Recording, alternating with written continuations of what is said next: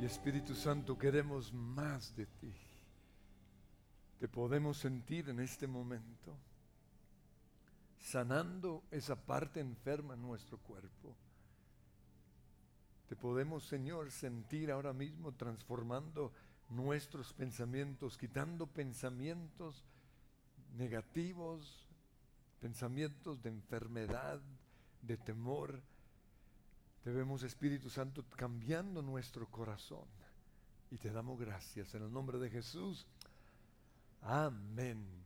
Estoy oyendo últimamente muchas voces en el mundo negativas. Y uno de los mensajes que se está dando es que lo peor está por venir. Ahora, lo entiendo que en el mundo estén diciendo eso. Lo que no acepto es que cristianos lo estén creyendo, o peor, que predicadores lo estén anunciando. Ahora, el pesimismo vende. ¿no? Ah, las malas noticias eh, traen seguidores. Incluso yo hubiera podido poner a este mensaje el título de Lo mejor está por venir. Pero el usar algo como lo peor está por venir atrae más seguidores, porque ese, ese es el mundo en el cual estamos. ¿no? Si yo les digo, ah, ay, este pastor restauró su hogar, todos dirían, ah, qué bueno. Pero si digo, este pastor la embarró sexualmente, ¿dónde? ¿Qué, qué, qué pasó? Porque esa es la, la, la malicia que está en nosotros. Pero también malas noticias o ah, asustar a la gente es una estrategia política para conseguir votos. Entonces unos dicen que si sube la izquierda nos vamos a volver una nación progresista. Nos van a quitar nuestras casas, nuestras pensiones nos van a, o el Estado va a controlar todo, vamos a perder nuestra libertad y se iniciará en pocos años una dictadura. Pero los otros dicen que, que si sube la derecha, seguiremos con los mismos, los mismos políticos, la misma corrupción, la misma mermelada. Hasta el día de hoy no sé qué es eso. Pero hablan todo el tiempo que la mermelada, la mermelada. Bueno, entonces seguirá la mermelada. Seguirá la corrupción. Y todo esto es una estrategia para conseguir votos, para llamar la atención. Pero ¿qué dice la Biblia? Pues la Biblia dice que lo mejor está por venir. En Jeremías capítulo 29, versículo 11, Dios dice, porque yo sé muy bien los planes que tengo para ustedes. Ojo, planes de bienestar y no de calamidad. La Biblia no dice lo peor está por venir, sino que lo mejor está por venir. En Proverbios 4, 18 dice que la senda de los justos es como la luz de la aurora que va en aumento hasta que el día es perfecto. Y en Filipenses 1:6 Pablo dice, estoy convencido de esto, que el que comenzó tan buena obra en ustedes la irá perfeccionando hasta el día de Cristo Jesús. Y cuando el Señor ordenó reconstruir el templo en Ageo capítulo 2 versículo 9, Él dijo, la futura gloria de este templo será mayor que la pasada gloria. Entonces la Biblia dice que lo mejor está por venir.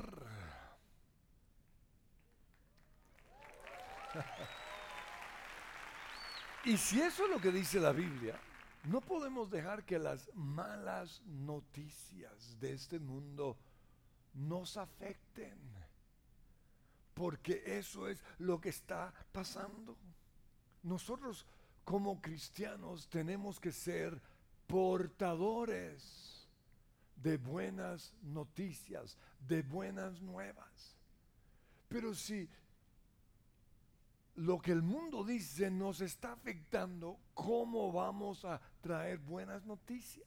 ¿Sabían ustedes que cuando el Señor dijo en Marcos 16:15, vayan por todo el mundo y prediquen el Evangelio, esa palabra Evangelio significa buenas noticias, como lo pone la traducción viviente.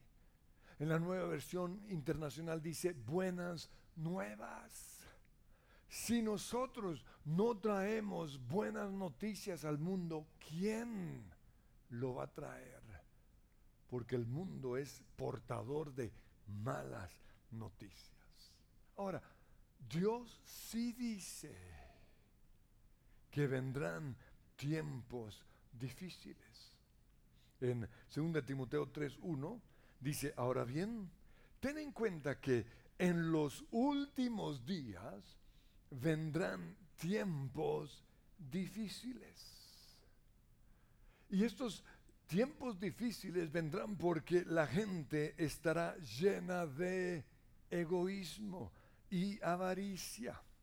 Serán jactanciosos, arrogantes, blasfemos, desobedientes a los padres, ingratos, impíos, insensibles implacables, calumniadores, libertinos, despiadados, enemigos de todo lo bueno, traicioneros, impetuosos, vanidosos y más amigos del placer que de Dios. Aparentarán ser piadosos, pero su conducta desmentirá el poder de la piedad. Y luego dice, con esa gente ni te metas. Es lo que dice la Biblia. Porque esta gente es la que causará esos tiempos difíciles. Pero no solo dice, con esa gente ni te metas, sino que no deberíamos meter esa gente en nuestras casas. Pero lo estamos haciendo con las pantallas. Estamos permitiendo la calumnia, el egoísmo, el libertinaje.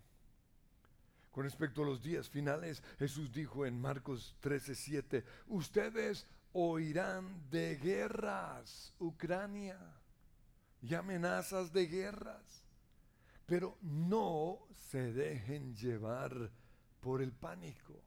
Es verdad, esas cosas deben suceder. Jesús nos lo advirtió. Así que si oímos algo así, no nos debemos preocupar. Pero el fin no vendrá inmediatamente después. Una nación entrará en guerra contra otra y un reino en contra de otro reino. Los chinos en contra de los americanos. Eso sucederá. Habrá terremotos.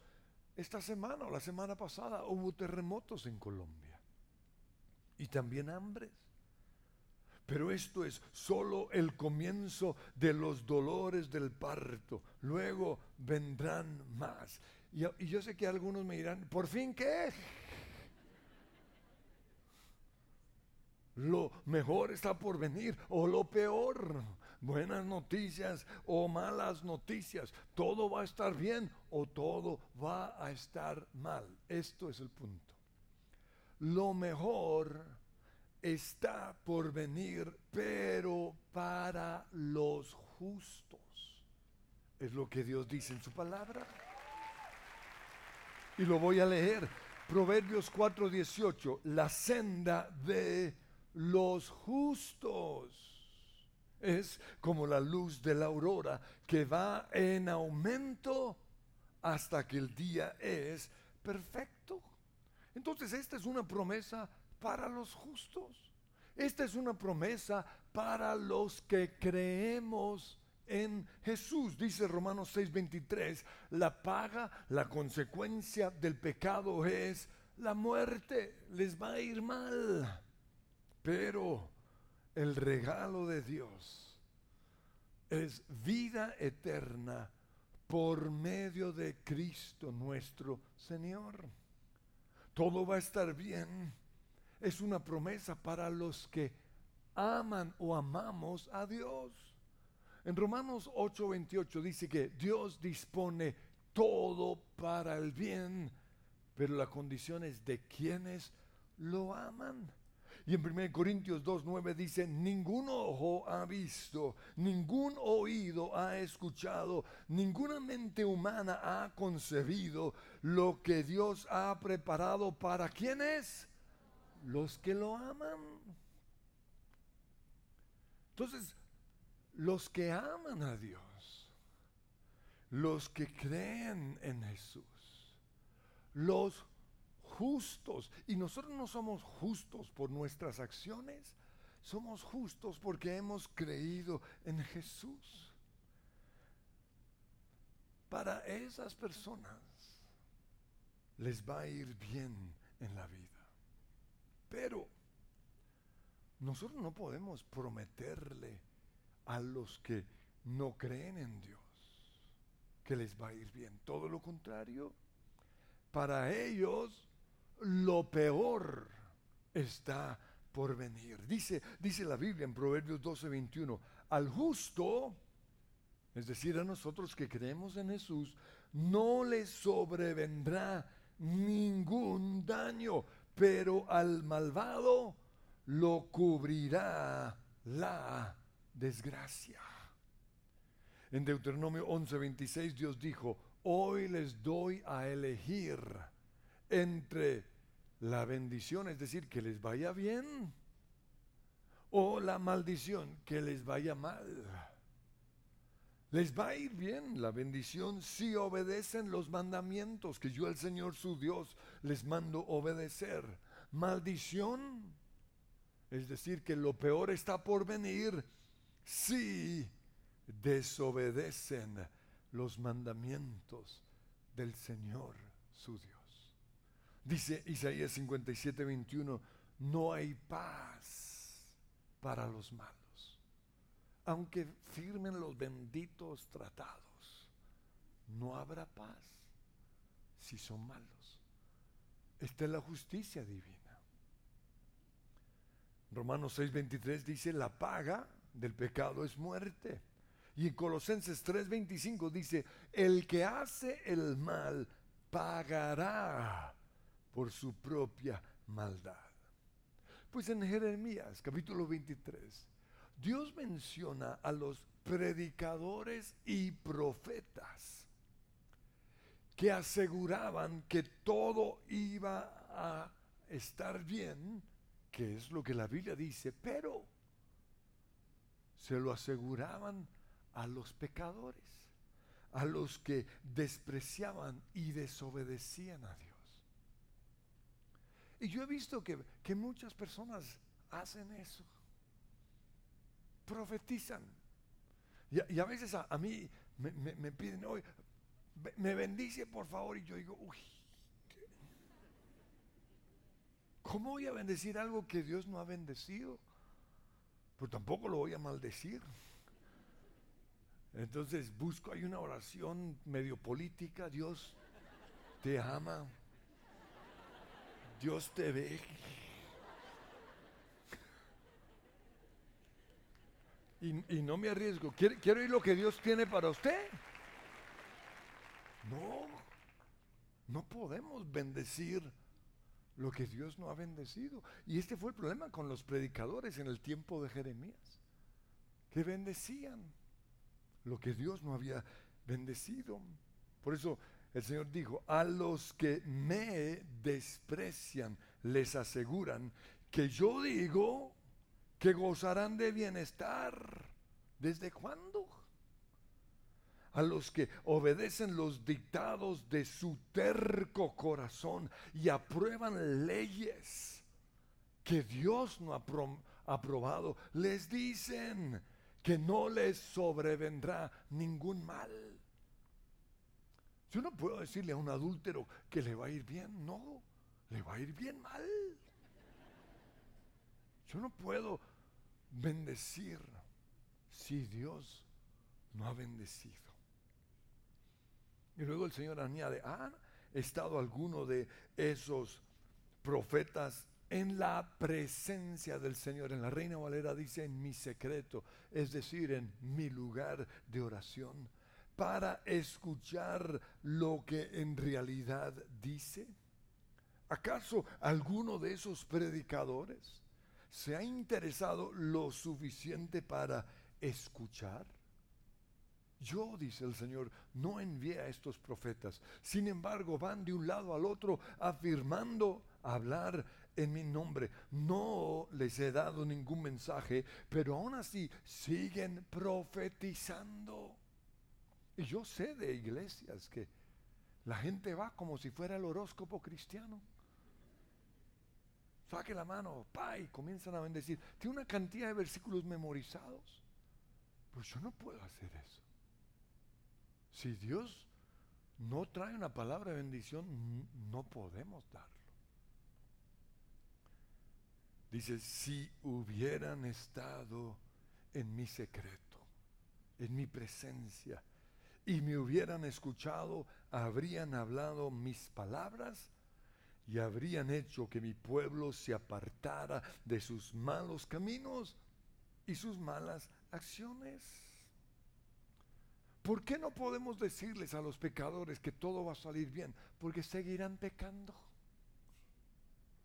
Por eso el mensaje de bendición y de prosperidad es tan atacado por algunos. No estoy de acuerdo tampoco con eso, pero en cierta forma tienen razón. Porque sí, Dios quiere sanar, Dios quiere prosperar, Dios quiere bendecir, pero hay condiciones. Jesús dijo, el que me ama, mi palabra guardará, o mi palabra obedecerá. Ellos tienen que saber que la paga del pecado es la muerte, que hay consecuencias por sus acciones. Pero si ellos se arrepienten, entonces podemos bendecirlos. Porque Dios perdonará su pecado y Dios los bendecirá. En Isaías 54, 17 dice, ninguna arma forjada en contra de nosotros, en contra de la iglesia, prosperará. Y esta es una palabra muy importante para este tiempo, porque muchos tienen temor con respecto a la persona que va a gobernar nuestra nación. Pero nosotros debemos entender que los que gobiernan las naciones son simplemente un reflejo de lo que es esa nación. El gobernante representa al pueblo. ¿Y eso qué significa? Pues que si el gobernante es corrupto, es porque la gran mayoría de la nación es corrupta. Si el gobernante es mentiroso, es porque la mayoría de la nación es mentirosa. Si el gobernante es un ladrón, es porque representa a la gran mayoría de esa nación. Si son rebeldes en contra de Dios o en contra de lo que la palabra de Dios dice, es simplemente el reflejo de lo que es esa nación. Por eso yo no creo que un gobernante cristiano pueda cambiar a la nación. Y lo sé porque lo he visto en otras naciones. Suben personas cristianas a gobernar y no logran nada. ¿Por qué? Porque la nación no va a dejar que ellos lo hagan. Entonces, bueno que suban cristianos, pero esa no es la solución. Lo que tenemos que hacer es cambiar los corazones de los colombianos. O sea, nuestra misión no es gobernar. Nuestra misión es la que nos dio Jesús. Prediquen el Evangelio, hagan discípulos y de esos discípulos saldrán los gobernantes. Pero Hoy algunos creen que los cristianos somos la mayoría en Colombia. No es cierto. Seguimos siendo una minoría. Lo cual nos muestra que tenemos que trabajar duro. Ahora yo sé que algunos dirán, pero ¿qué si, si la iglesia es perseguida con este nuevo gobierno? ¿Qué, ¿Qué con respecto a eso? Pues es que por eso oramos. Nosotros oramos para que sea el que sea que suba al poder, no haga lo que él o su gente o el diablo quiere hacer en contra de la iglesia. Porque ese es el problema. Muchos son perseguidores de la iglesia. Ahora, yo sé que cuando yo digo que por eso oramos, algunos piensan, ah, pues más acción y menos oración. Pero eso es porque ellos no oran. Porque yo sigo creyendo en el poder de la oración, porque la Biblia lo dice, que todo lo que yo ato aquí en la tierra será atado en el cielo. Pero la oración no es algo que se hace de vez en cuando. La oración es todos los días. Y yo he tenido que pelear, si se puede decir, con otros consiervos o pastores que, que, que dicen que tenemos que hacer más que orar. Pero yo peleo porque no son personas de oración. Cuando uno ora, y cuando hablo de orar es todos los días. Cuando uno ora, cosas suceden. En mi tiempo a solas, yo hago oraciones que jamás haría aquí arriba. Yo menciono nombres de personas. Yo los tengo más atados que quién sabe qué. Yo no los bendigo, no. Yo los bendigo bien lejos de Colombia.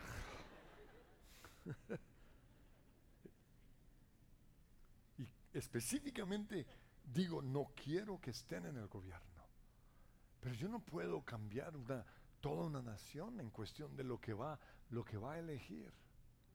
Entonces es posible que suban a gobernar personas que no son de nuestro agrado, que no aman a Dios, que no están dispuestos a obedecer a Dios. Pero si eso pasa, y de por sí ninguno de los que ha subido realmente ama a Dios. O sea, no nos vengamos aquí con cuentos.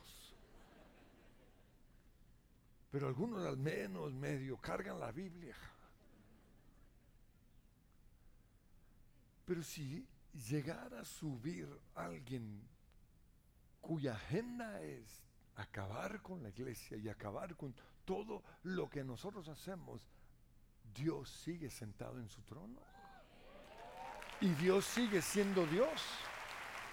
Y por eso ninguna arma forjada en contra de la iglesia prosperará. Y lo ilustro con la nación de Israel. En una ocasión, Sennacherib, el rey de Asiria, se fue a donde estaba el pueblo y empezó a amenazarlos.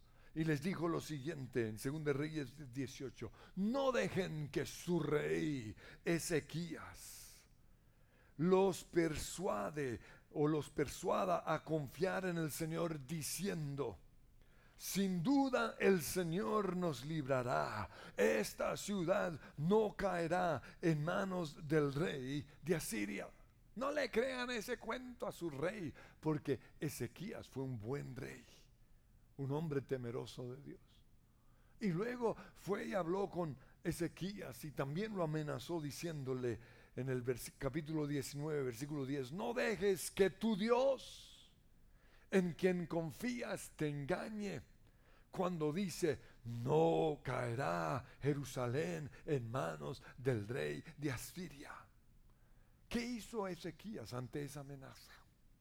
Lo que yo hago algo en lo cual algunos no creen, que es orar. Él fue y oró. Segunda Reyes 19:15. Y él dijo, Señor Dios de Israel, entronizado sobre los querubines, solo tú eres el Dios de todos los reinos de la tierra. En este caso, aún de Asiria. Dios es el rey de Estados Unidos, de Rusia, de China, de Colombia, de todas las naciones del mundo. Él es el rey. Y sigue diciendo, tú has hecho los cielos y la tierra. Ahora pues, Señor y Dios nuestro, por favor, sálvanos de tu mano. Y aquí está la grandeza de esta oración, para que todos los reinos de la tierra sepan que solo tú, Señor, eres Dios. Esa es nuestra oración. Cuando ponen leyes como las que quieren poner hoy en el Congreso, esta es nuestra oración. Eso salir a marchar no sirve para nada. Poner post ahí en Instagram, ahí estamos orando, pues ore, no escriba tanto. Y nuestra oración debe ser eso, Señor, que sepan quién es Dios, quién es el que manda. Esa fue la oración de Ezequías. Y en respuesta a esa oración, Dios le mandó a decir a Sennacherib, al rey de Siria, ¿a quién has insultado? ¿Contra quién has blasfemado? Contra Dios contra quien has alzado la voz y levantado los ojos con orgullo contra el santo de Israel. ¿No te has dado cuenta que hace mucho tiempo que lo he preparado, que lo he planeado? Desde tiempo atrás lo vengo planeando y ahora lo he llevado a cabo. Por eso, y solo por eso, tú has dejado en ruinas a las ciudades fortificadas. Sus habitantes impotentes están desalentados y avergonzados. O sea, si por alguna razón llega a subir alguien que le va a hacer daño a nuestra nación, no es porque se lo merezca no es porque Dios esté a favor de esa persona, no. Es porque fue parte del plan de Dios para castigarnos. Porque eso fue lo que pasó. Dios permitió que el rey de Asiria invadiera a Israel porque Israel había pecado, como lo vemos en 2 Reyes 17:7. Dice, todo esto sucedió porque los israelitas habían pecado contra el Señor su Dios. Entonces cuando pasan cosas así, es por el pecado de la nación.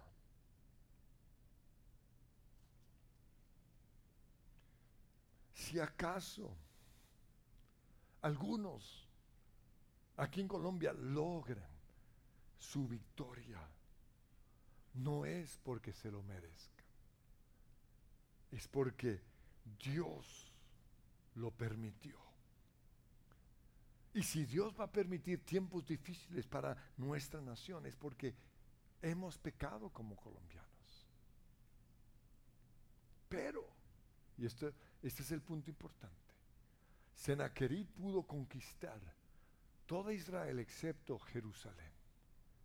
Y eso es lo que Dios dice. Podrá hacer, causar mucho daño a nuestra nación, pero no a los cristianos. Porque Jerusalén es un tipo de lo que somos nosotros, la iglesia. La iglesia no podrá ser tocada. Por eso ninguna arma forjada en contra de la iglesia prosperará. Y sigo leyendo lo que pasó. Lo mismo que Dios dijo con respecto a Jerusalén, lo dice hoy con respecto a la iglesia. De Jerusalén, dice 2 Reyes 19:31, de la iglesia saldrá un remanente del monte de Sión, un grupo de sobrevivientes. Esto, dice Dios, lo hará mi celo, celo del Señor Todopoderoso yo, el Señor, declaro esto acerca del rey de Asiria. Declaro esto acerca de quien sea que gobierne. No. entrará en la ciudad, no entrará en la iglesia, ni lanzará contra ella una sola flecha. No se enfrentará a ella con escudos, ni construirá contra ella una rampa de asalto. Volverá por el mismo camino que vino. En esta ciudad no entrará. Yo, el Señor, lo afirmo, por mi causa defenderé a la iglesia y la salvaré. ¿Y qué fue lo que pasó? Pues cuando Sennacherib volvió a su nación, murió. Y a veces Dios hace cosas así de determinantes. En el tiempo de el profeta Eliseo, unos años antes de, de Ezequías, el que gobernaba no era un hombre que amaba a Dios. El que gobernaba era el hijo de Acab, un tipo malo. Se llamaba Joram. Sin embargo, dice en 2 Reyes 6:8, cada vez que el rey de Aram, o sea, el ejército o una nación enemiga de Israel, entraba en guerra contra Israel, les hablaba a sus funcionarios y les decía, mire, movilizaremos nuestras fuerzas en tal y tal lugar. O sea, esa era la estrategia de guerra.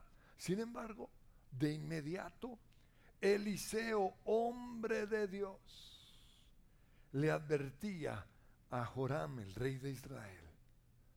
Le decía, hey, no te acerques a ese lugar porque allí los arameos piensan movilizar sus tropas. Y entonces el rey de Israel mandaba un aviso al lugar indicado por el hombre de Dios.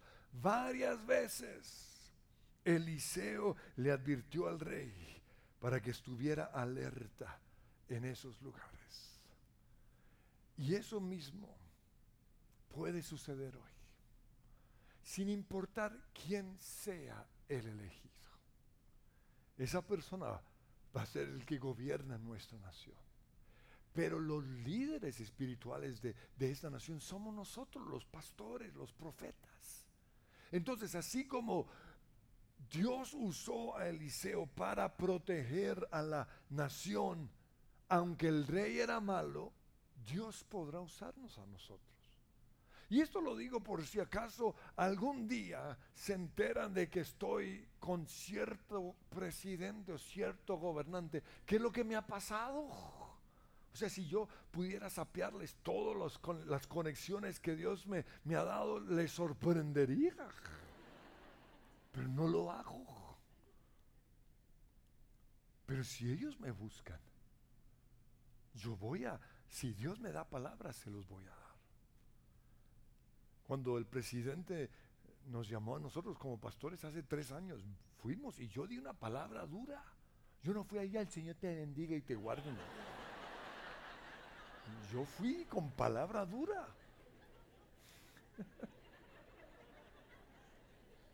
Entonces, que yo esté con alguien de este lado o del otro no significa que los estoy apoyando. Significa que estamos tomando nuestro lugar, como dice la Biblia, como las puertas de esta nación. Ahora, quiero finalizar con lo siguiente. Jesús nunca nos prometió un jardín de rosas. Él dijo que vendrán tiempos difíciles, pero añadió, y este es el punto, no te preocupes, no te dejes afectar. En Juan 16, 33 él dijo, aquí en el mundo tendrán muchas pruebas y tristezas. En la Reina Valera dice, tendrán aflicciones, pero confíen, anímense, yo he vencido al mundo. Y en su oración por nosotros, en Juan 17, 11, esta fue su oración. Padre Santo, protégelos con el poder de tu nombre. O sea, Jesús creía en el poder de la oración. Y hace dos mil años hizo esta oración por nosotros. Yo les he entregado tu palabra y el mundo los ha odiado porque no son del mundo. Jamás el mundo nos va a aceptar. Siempre seremos odiados porque no somos del mundo.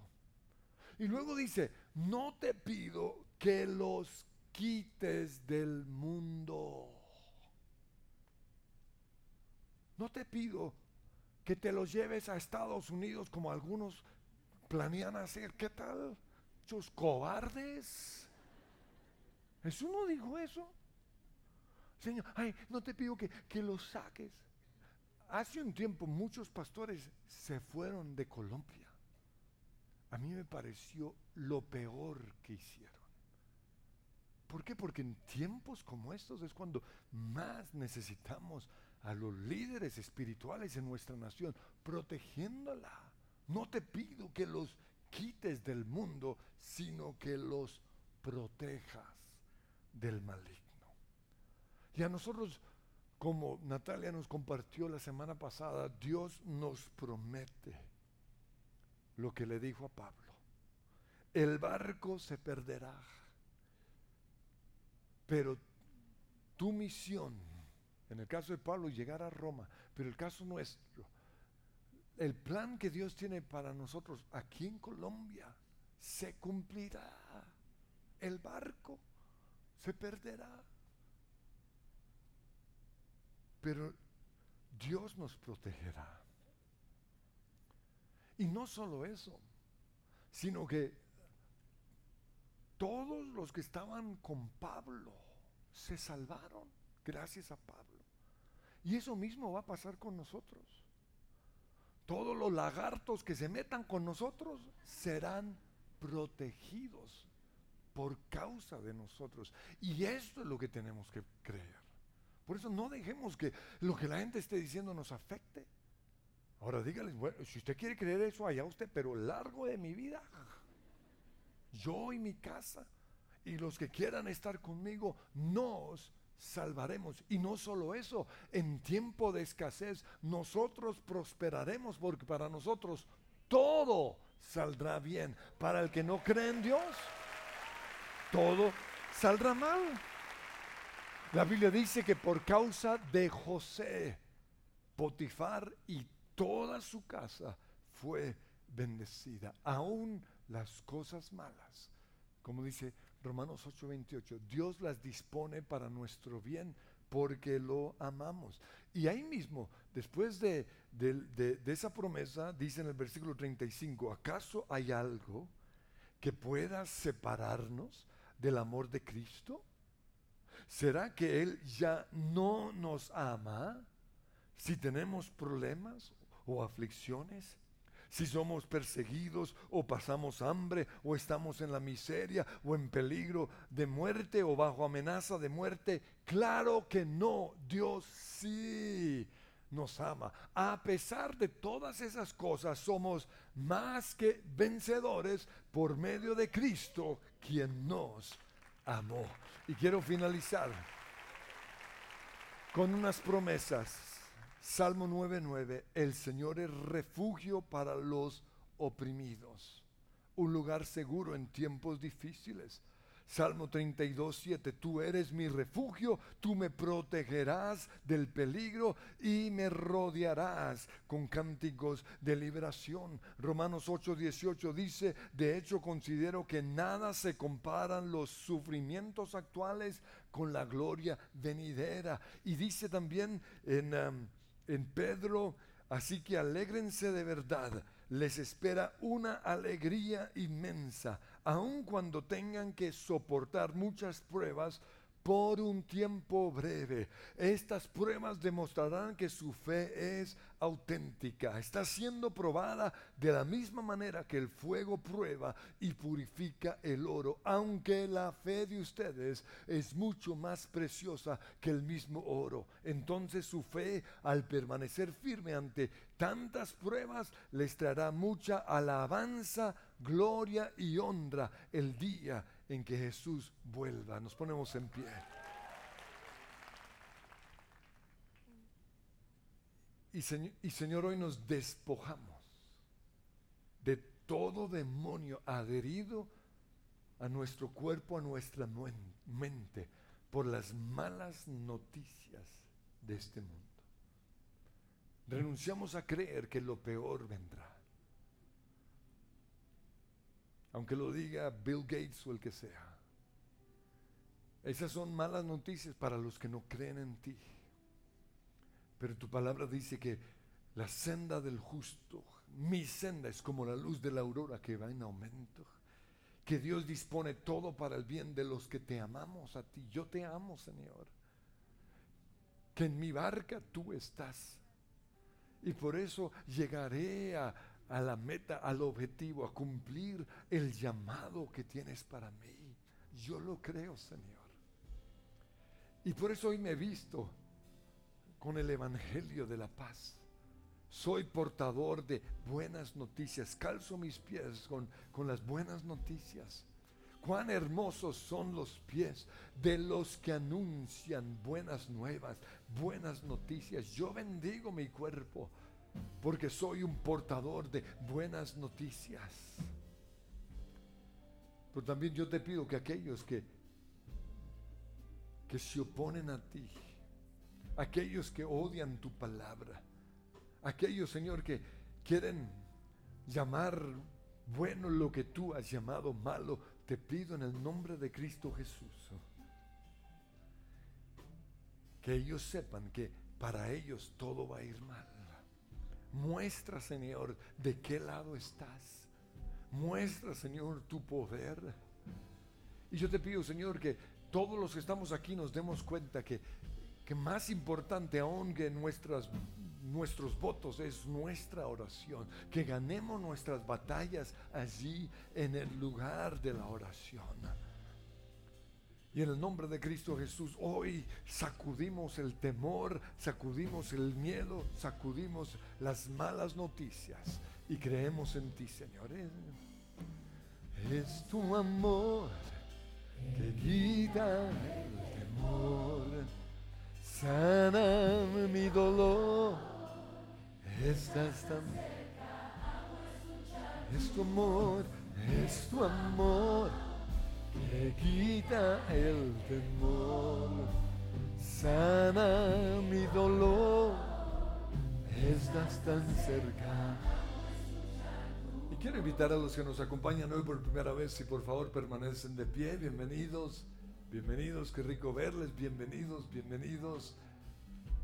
Y queremos orar por ustedes, extiende la mano hacia ellos. Señor, yo te pido que en este momento ellos puedan mirar la cruz y creer que a partir de hoy tienes bendiciones para ellos.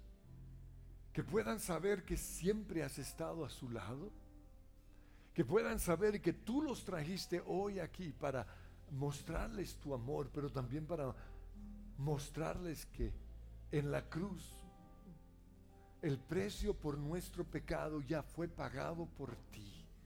Que la salvación es un regalo, pero que tenemos que recibirlo. Y quiero guiarles en esta oración para que lo puedan recibir. Todos oramos con ustedes. Digan, Señor Jesús, gracias por morir en esa cruz, en mi lugar, por recibir el castigo que yo merecía.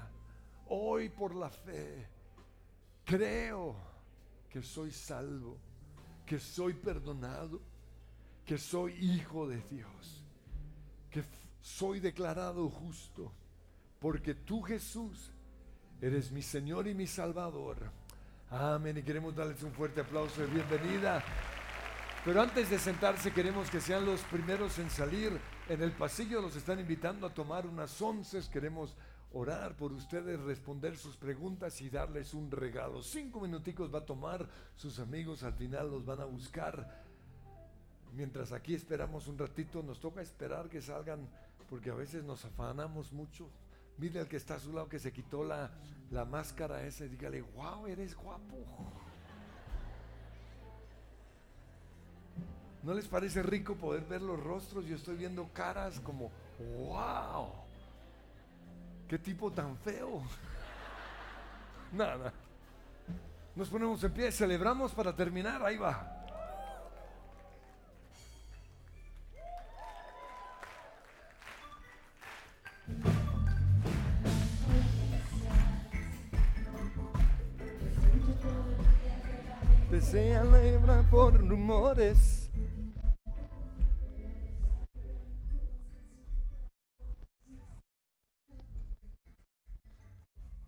Saca el temor.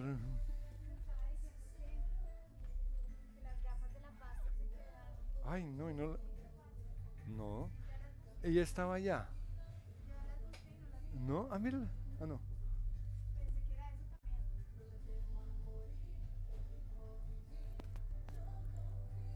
¿Y será que está arriba? Mira en dónde se sentó ella. O si